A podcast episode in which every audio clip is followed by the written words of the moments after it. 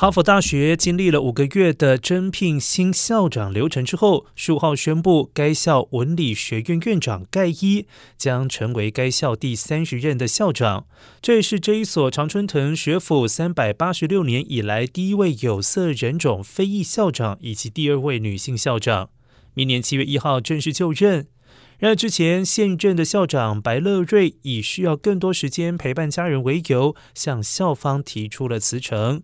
而来自海地移民后代的盖伊现年五十二岁，在得知获选之后，在致辞时提出了对哈佛的愿景。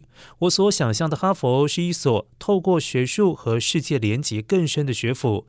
学术象牙塔已经是过去的概念，我们不自外于社会，而是社会的一部分。